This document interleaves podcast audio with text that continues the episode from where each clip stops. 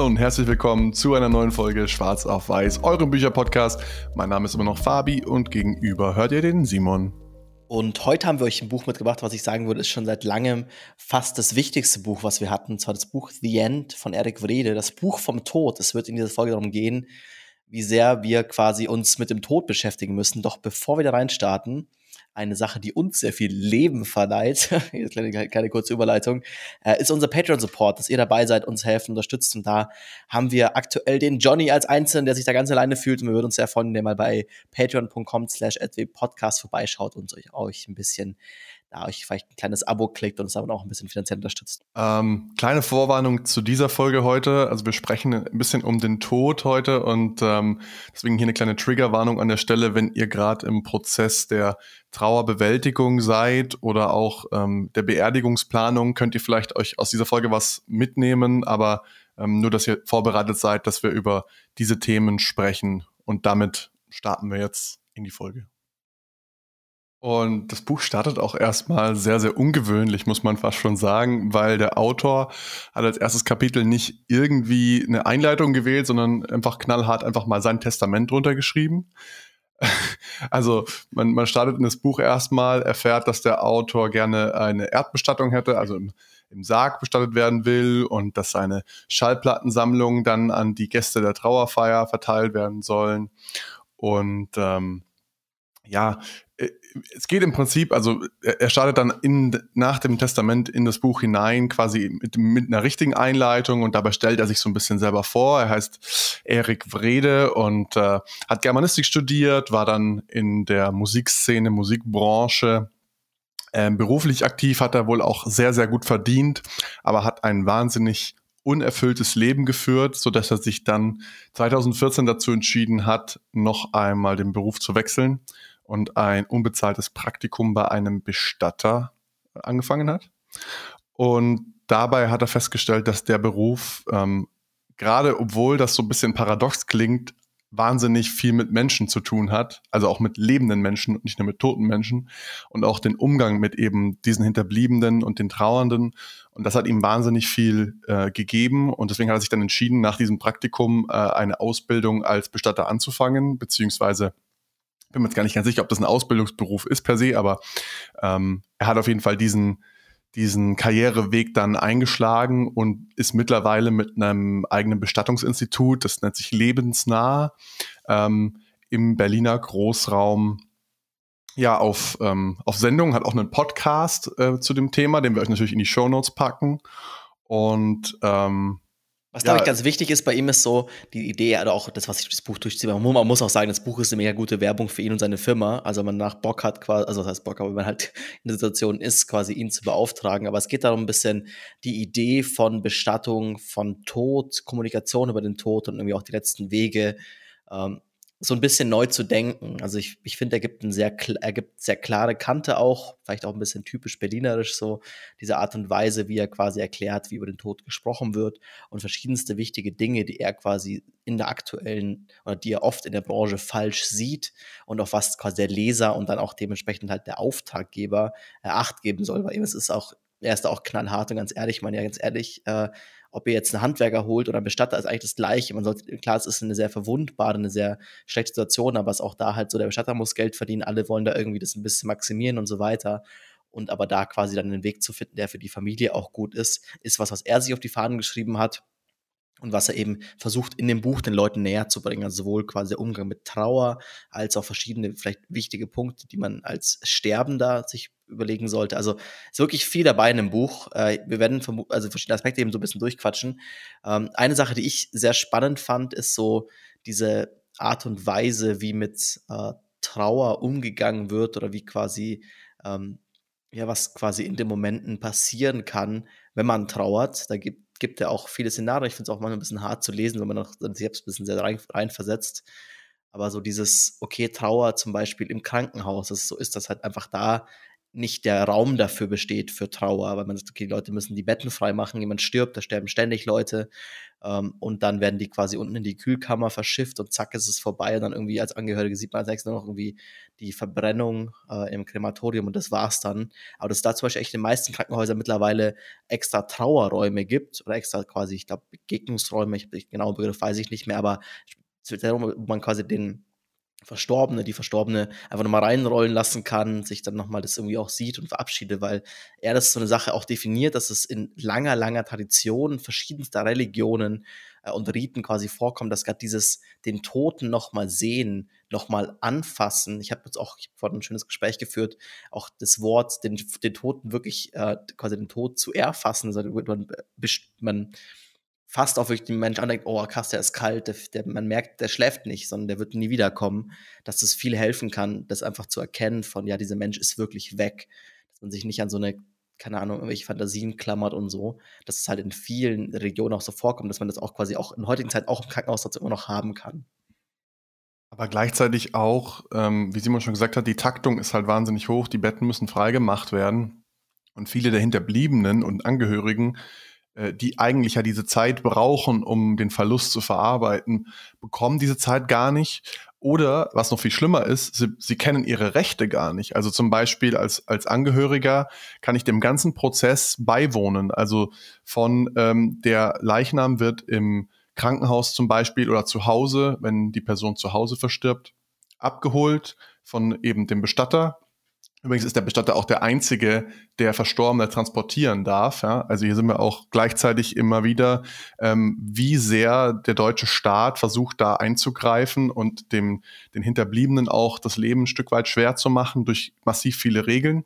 Aber der Bestatter ist der einzige, der dann den äh, Verstorbenen abholen darf und dann eben ähm, ins Institut äh, transportieren darf. Aber da bei dem ganzen Prozess ähm, Transport, dann ähm, Reinigung des Verstorbenen, ähm, quasi ankleiden und dann eben für die Beerdigung oder die Feuerbestattung. Ähm, diesen ganzen Prozess, da kann der, können die Angehörigen in jedem Schritt dabei sein und auch ähm, mitmachen. Und er, er plädiert auch dafür, sich da einzubinden, weil, wie Simon auch schon angesprochen hat, ist es ein sehr wichtiger Teil dieses Verarbeitens auch, dass die Person verstorben ist, dass man mit dem Verstorbenen noch zu tun hat. Also um den, um diesen Tod wirklich auch zu realisieren. Und ähm, fand ich auch ganz interessant. Meistens sind die Leute, die eben dem nicht beiwohnen können, die eben nicht aus dem engeren Angehörigenkreis stammen oder zum Beispiel bei Rockmusikern auch, ähm, gibt es dieses Beispiel von Elvis Presley, was, da, was er da auch erzählt, ähm, dass diese Fans, die dann nicht dabei sind, das nicht erfassen können und sich dann Sachen im Kopf zusammenspinnen, wie der lebt noch, der hat dann den Tod nur vorgetäuscht und ist dann ins Ausland äh, ausgewandert, um, um seine Ruhe von, von den Medien und von allem Rummel zu haben. Und die tun sich oft viel, viel schwerer damit, dann diese Trauer am Ende zu verarbeiten und loszulassen. Mhm. Weil wir gerade beim Moment quasi des Todes sind und auch irgendwie halt eben dieses den Tod erfassen, eben eine wichtige Regel ist da, im Normalfall muss der Mensch, der verstorbene Mensch, der tote Mensch dann innerhalb von 36 Stunden in die Kühlkammer, meistens beim Bestatter, aber quasi dann halt darum nicht direkt zu verwesen. Also was halt passiert, wenn der Mensch stirbt, ist erstmal, dass das alles noch ein bisschen weitergeht, aber nach und nach halt auch irgendwie Totenfäule einsetzt und so weiter, dann quasi halt dann da Probleme bestehen. Aber man kann das tatsächlich auch beantragen, dann äh, beim Amt. Ich weiß nicht genau welches, es kommt im Buch vor, aber das weiß dann im Normalfall der Bestatter oder die Bestatterin, mit der ihr dann zu tun habt, äh, sagen, hey, ich möchte zum Beispiel, wenn die Oma zu Hause gestorben ist, ich hätte die gerne noch zwei Tage länger da. Und das ist dann eigentlich absolut machbar. Das ist zwar eine Ausnahmegenehmigung so, aber das ist nichts, was dann schlecht ist. Es ist nichts, was, wenn ihr, hey, für unsere Trauer, wir wollen das so.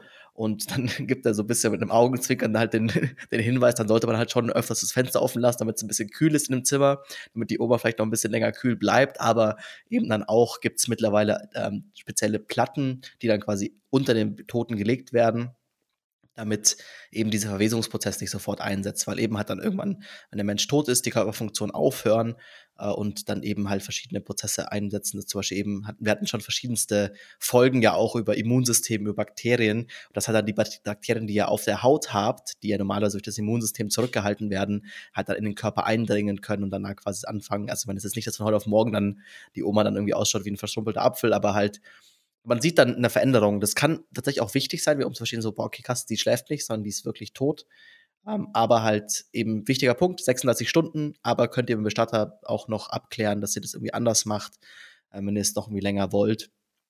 Vielleicht auch zu was da auch noch hm, total interessant ist, diese biologischen Effekte, die Simon gerade schon angerissen hat, ähm, werden auch teilweise dazu genutzt, um den Tod dann definitiv festzustellen, weil es eigentlich gar nicht so einfach ist zu sagen, ja, die Person lebt noch oder die Person ist jetzt wirklich tot, tot. Ähm, weil es gibt ja verschiedene Arten von ähm, Organversagen. Also ihr könnt zum Beispiel Gehirntod erklärt werden und eure Organe können trotzdem noch komplett funktionieren, was ähm, zum Beispiel für eine Organspende relativ wichtig ist. Da wird dann der Körper kün künstlich länger am Leben gehalten, äh, ist quasi aber eigentlich schon tot, weil euer Gehirn nicht mehr so arbeitet, wie es soll.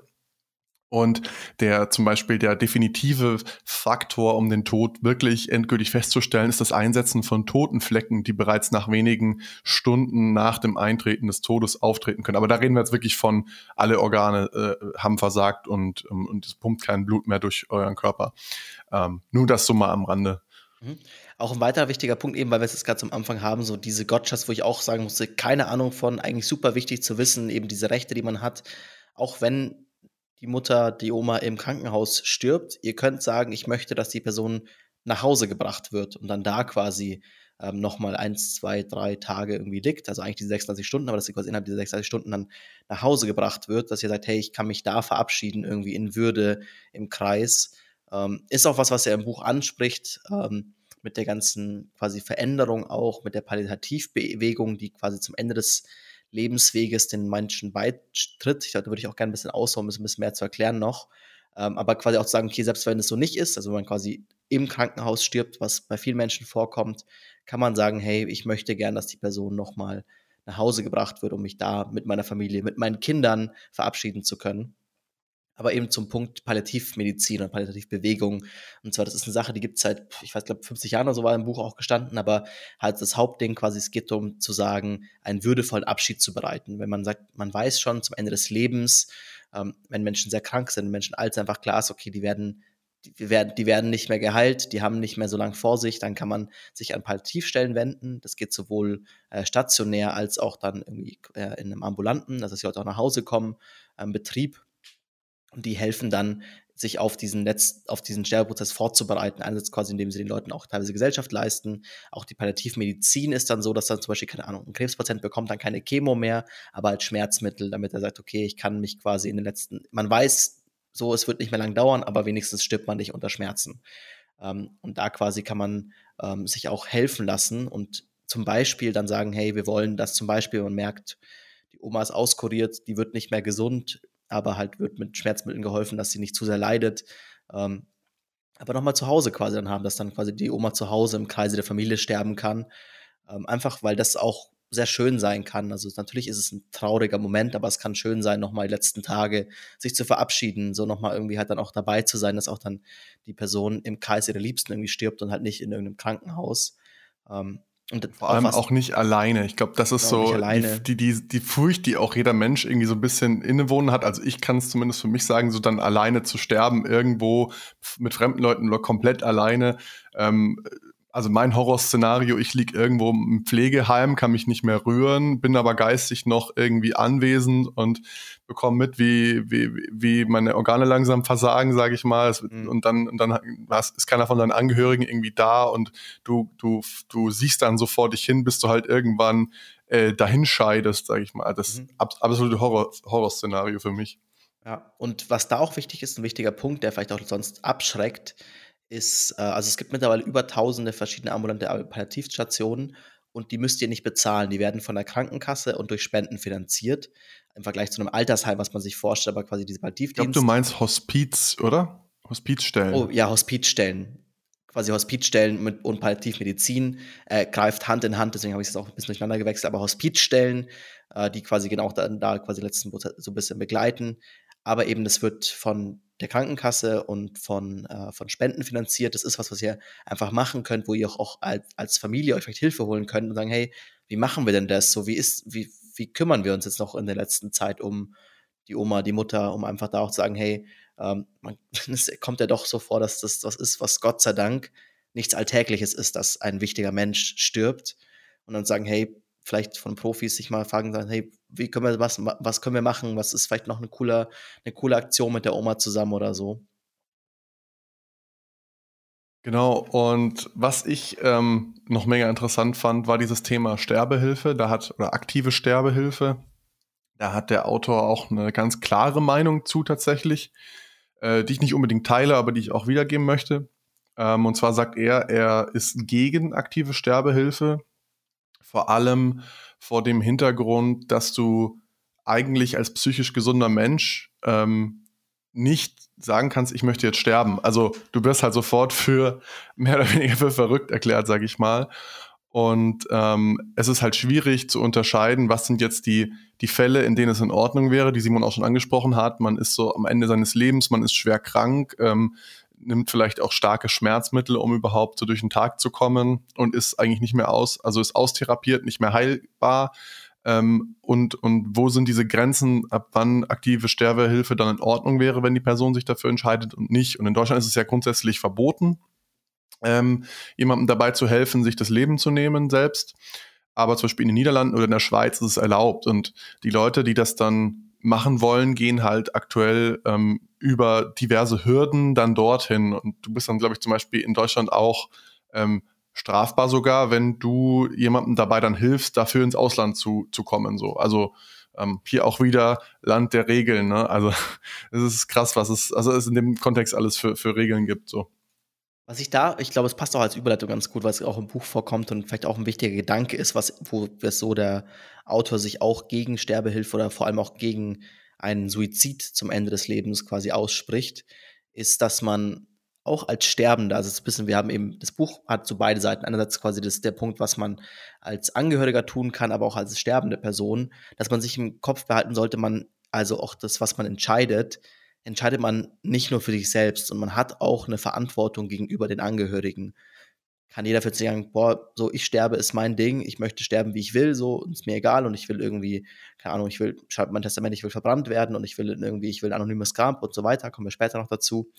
Aber dass man immer im Kopf behalten sollte, dass es auch geliebte Menschen gibt, die danach damit umgehen müssen mit dem Tod. Und wenn man halt sagt, okay, gut, der Papa ist irgendwie sehr krank, hat Krebs und entscheidet sich, okay, ich bringe mich um, dass viele Leute mit dieser Gewalt, mit diesem gewaltsamen Tod, den Suizid ja auch ist, ähm, nicht klarkommen. Und es eine anderes, andere Art und Weise ist, damit klarzukommen, als wenn wirklich dann halt anhand der Krankheit gestorben wird. Und dass man das auch im Kopf behalten sollte, dass man nicht nur eine Verantwortung für sich selbst trägt, sondern eben auch, wenn einem das wichtig ist, äh, für die Angehörigen, seine eigenen lieben Menschen, die einen danach betrauern, was auch dazu führt, so ein bisschen sich zu überlegen, okay, wie mache ich es denn danach mit meiner Beerdigung? Was ich auch schon gerade meinte, ist halt, viele Menschen, und das ist, das ist was sehr Gutes, schreibt auf, was ihr wollt. Schreibt auf, wie ihr beerdigt werden wollt, aber habt auch im Kopf, vielleicht es so zu formulieren im Sinn von, ja, das ist was, aber wenn ihr es anders denkt, macht es anders, weil zum Beispiel wird im Buch auch angeschrieben, gab es dann irgendwie von einem Ehemann den Wunsch, er mochte unbedingt, dass er unbedingt anonym bestattet werden möchte.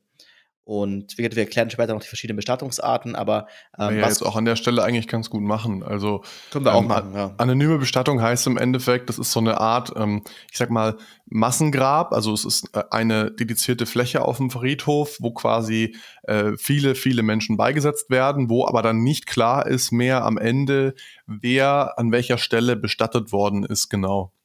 Und es gibt es manchmal noch in der Variation, dass da eine Tafel daneben hängt ähm, oder manchmal auch komplett anonym. Ähm, das ist eine anonyme Bestattung.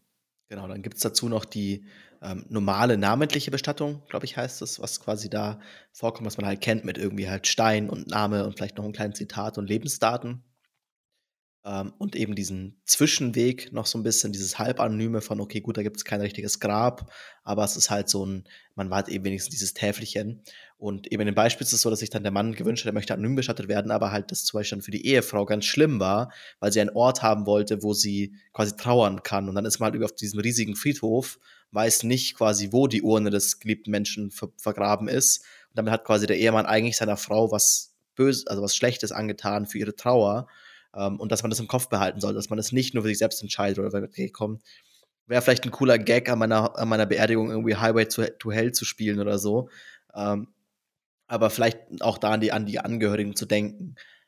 Der Autor Was auf jeden Fall auch in dem Zuge cool ist oder ähm, sinnvoll ist zumindest, wenn ihr euch über eure eigene Beerdigung Gedanken macht und dann auch gleich einen Bestatter hinzuzieht und dann mit den Angehörigen und dem Bestatter zusammen schon solche Vorkehrungen trifft. Also klar, es gibt auch die Fälle, wo man plötzlich aus dem Leben gerissen wird, aber wenn ihr jetzt äh, jemanden kennt, der vielleicht in naher Zukunft ähm, sterben wird, sage ich mal, ein Opa, Oma, was auch immer, ähm, dann macht Sinn, da aktiv auch mit den Leuten drüber zu sprechen. A, nimmt ihr euch gegenseitig so ein bisschen die Angst davor, vor dem Thema jetzt, gar nicht unbedingt vor dem Tod an sich, aber vor dem Thema. Und damit wisst ihr auch, was, was die Wünsche und Erwartungshaltungen der Beteiligten sind. Ähm, ihr tut euch damit eigentlich nur einen Gefallen, als wenn ihr dann im Trauerfall dasteht, wirklich unter all dieser Last der Emotionen und, und dieses Schmerzes und dann solche Entscheidungen noch zusätzlich treffen müsst. Ähm, damit seid ihr eigentlich dem Bestatter Zeit. mehr oder weniger relativ äh, ja, schutzlos ausgeliefert. Ja, ist auch so ein Punkt, was er quasi aufmacht, dass halt leider viele seiner Kollegen äh, anscheinend das ausnutzen, dann halt den Leuten irgendwie Wunder was aufschwatzen, aber halt vor allem, wenn man es in so einer kurzen Zeit hat, dann ist wieder, der, der Tote ist noch quasi gar nicht kalt und schon muss man sich entscheiden, von welcher Sarg und wann beerdigen wir und welches Datum und irgendwie Zeitungsanzeige und so weiter und so fort.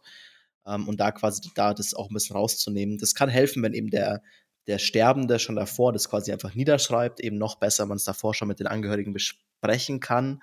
Kann sein, dass es nicht geht, weil es zu schmerzhaft ist. Wenn man sich aber einfach so für euch, wenn ihr seid in einer Situation, dass ihr jemand begleitet, einfach das auch zu sagen, hey, wollen wir das machen? Ist das eine Möglichkeit? Vielleicht auch so irgendwie dann, wie möchtest du, dass das einfach auch allen irgendwie das klar ist? Ähm, eine weitere Sache, die irgendwie auch, weil ich muss sagen, ich habe noch keinen, äh, ich habe noch keinen Tod in der Form organisieren müssen, äh, das irgendwie dann irgendwie mich darum zu kümmern. Aber ich fand es auch krass, wie teuer das ist. Das war mir nicht bewusst, um wie viel Geld es hier geht für eine normale, also nicht irgendwie hier, ich bin, keine Ahnung, die Queen und irgendwie was Bestattung, sondern eine relativ normale Bestattung mit irgendwie einem, Gra mit einem Erdgrab ähm, da reden wir von Minimum 5000 Euro. Das ist eher schon sehr unterer Bereich. Man sagt, man möchte dann noch irgendwie, keine Ahnung, wenn man nicht irgendwie in der, wenn man nicht in der Kirche ist, noch irgendwie einen Redner haben und so weiter. Dann kann es hier ganz schnell irgendwie um, keine Ahnung, nach dem Tod Kosten von irgendwie 7.000 bis 10.000 Euro kommen. Dann müssen noch zwei Monatsmieten gezahlt werden, bis die Wohnung gekündigt werden kann. Also lauter Sachen, so die aufkommen was man auch vielleicht, wenn man das möchte und wenn man sagt, okay, ihr könnt auch sagen, hey, no, no fucks given, so ist doch mir alles egal. Aber wenn ihr sagt, ihr wollt euch da um eure Angehörigen kümmern, vielleicht davor schon ein bisschen vorzusorgen finanziell, zu sagen, hey, ich habe da gibt es irgendwie Versicherungen dafür, stand in dem Buch auch, oder sagen einfach Geld auf die Seite zu legen und sagen, hey, okay, gut, schon die nächsten zwei Monatsmieten, die dann noch gezahlt werden müssen, bis ich raus bin, bis gekündigt wurde, äh, kann ich quasi ähm, noch, werden noch berappt oder quasi so Dinge, aber einfach das noch im Kopf zu behalten, dass es halt um wirklich viel Geld geht, was mit was die Angehörigen sich dann rumschlagen müssen.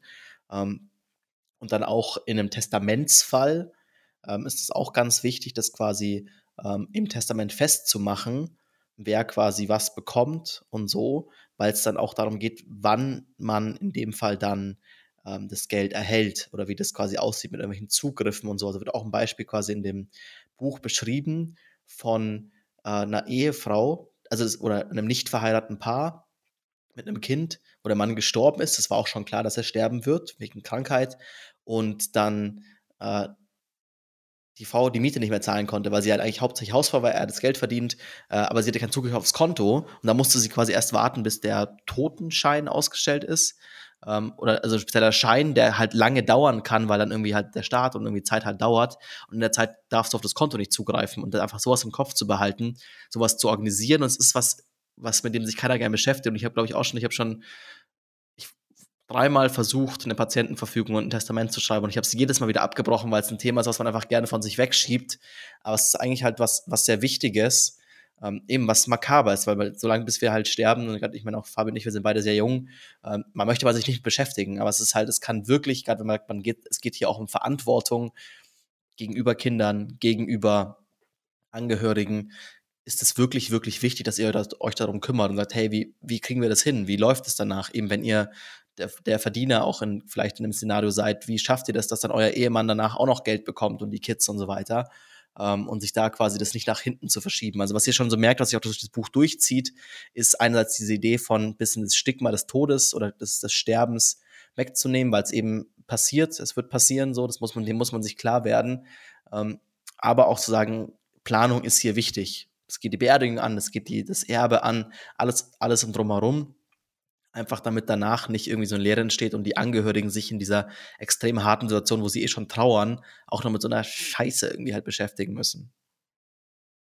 Ja, das war ein schönes Schlusswort. Also kümmert euch am besten frühzeitig darum, um eben euren Angehörigen diesen ähm, Terz zu ersparen. Und ähm, ja, er gibt auch noch massiv viele andere Tipps, also was man alles beachten kann, darf, sollte ähm, fürs Testament, für, für die Beerdigung, ähm, was man alles machen kann, organisieren kann und wie man zum Beispiel ähm, Kindern am besten beibringt, äh, mit dem Verlust umzugehen, zum Beispiel von der geliebten Oma. Und äh, dazu auch wahnsinnig rührende ähm, und berührende ähm, Geschichten aus seiner, aus seinem Berufsalltag, auch mit den Hinterbliebenen. Also ähm, von mir eine herzliche Empfehlung, sich mit dem Thema mal auseinanderzusetzen und auch in Form von diesem Buch. Ähm, unsere anderen Bewertungskriterien findet ihr wie immer dann in den Show Notes. Ähm, möchtest du unseren Hörern noch was auf den Weg mitgeben, Simon? Ja, ich finde auch das Buch, also man muss auch sagen, es ist wirklich, es ist ein easy read. Also, es ist, glaube ich, als Einstieg in das Thema super. Es, es umreißt einmal irgendwie alles, sehr nett, sehr nett geschrieben. Absolute Empfehlung, sich das Buch irgendwie anzuschauen, ähm, das auch irgendwie durch, durchzulesen, weil es eben an vielen Punkten einfach so dieses, diesen diesen Anstoß gibt von, ja, stimmt, ich muss mich damit beschäftigen. Und damit geht man, ich finde, man geht auch mit dem Gedanken aus dem Buch raus von, oh ja, eigentlich, irgendwie hat er recht, ich sollte das nicht so dahin gehen lassen. Ähm, und auch so ein bisschen vielleicht noch eine Sache, einfach weil ich es ein wichtiges Thema finde und aber es noch gar nicht hatten oder einfach weil es mir im Buch selber sehr geholfen hat, ähm, weil das, das, das eine Situation ist, die ich doch irgendwie immer wieder habe, ähm, ist, wie geht man mit Trauernden um? Und da ist er quasi so ein Buch, also er, er vergleicht Sterben oder Sterbende den Verlust eines geliebten Menschen mit einem, äh, mit einer Trennung, quasi mit einer, einer Ehetrennung, mit einer Trennung von einem Partner. Und dass man sich eigentlich genau so um den Freund, die, die beste Freundin und so weiter kümmern kann, sollte, wie es halt bei einem, keine Ahnung, bei einer Trennung auch ist. Eigentlich, es ja ähnlich ist. Es geht quasi um diesen Verlust, um diesen Schmerz des Verlusts dieses Menschen. In einem Fall durch den Tod, im anderen Fall eben dadurch, dass halt der Mensch dann sich aus, dass diese Wegen, die Lebenswege sich trennen, weil sich die Freundin getrennt hat, der Freund getrennt hat. Und das fand ich nur einen wichtigen Hinweis noch zum Schluss. Also wenn es irgendwie kommt, auch da keine Scheu zu haben und auch hier wieder Kommunikation ist King. Äh, hatten wir ja auch schon noch mal ein paar andere Bücher, wo das immer wieder vorkommt, auch gerade bei den Beziehungsratgebern, die wir schon irgendwie vorgestellt haben, könnt ihr gerne in die Folgen mal reinschauen aber einfach auch zu sagen, hey, fragt einfach die Person so, hey, wie ist das? Willst du drüber quatschen? So ist das. So, ich möchte dir gern helfen. Was hilft dir am meisten? Sollen wir nicht über das Thema reden? Wenn du quatschen willst, ich bin da. Ähm, und da keine, keine Scheu vorhaben. Und wenn ihr sagt, ihr wollt eben so erste Dinger, so eben wie bei einer Trennung, vielleicht mal in Saufen gehen oder so, kann auch, kann auch mal, kann auch mal helfen. Ähm, aber so nicht, so nichts tun ist eigentlich so das Schlimmste dann. Aber ja, absolute Empfehlung für das Buch habt ihr auch easy in, in zwei, drei Stunden gelesen. Und ja, sonst würden wir uns freuen, wenn ihr das eben, äh, wenn ihr uns auf der jeweiligen Plattform, wo ihr gerade seid, abonniert. Äh, das geht auf Spotify, das geht auf iTunes. Das hilft euch, dass ihr immer die neuesten Folgen bekommt, die alle zwei Wochen rauskommen, ohne eine zu verpassen. Und natürlich auch uns in dem Podcast ein bisschen, dass quasi dadurch die ganzen Algorithmen von den Plattformen äh, euch weiter, uns weiterempfehlen. Was auch noch eine Sache ist, ist nur jetzt für die, für die visuellen Menschen unter euch. Wir veröffentlichen mittlerweile diese Folgen auch mit Video auf YouTube. Ist ein bisschen Talking Heads, aber dann seht ihr Fabio und mich quasi ein bisschen hin und her quatschen. Äh, kann vielleicht ganz nett sein, wenn es so eine Sache ist, da sagt ihr, ich habe eh einen Laptop laufen, schaue ich immer wieder rein. Ähm, würde uns natürlich dann da auch freuen, wenn ihr irgendwie da auf Abonnieren und Folgen und so weiter und so klickt. Ihr wisst alle, wie das funktioniert, weil es einfach uns hilft, vom Algorithmus gefunden zu werden.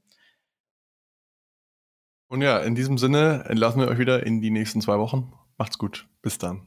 Ciao, ciao.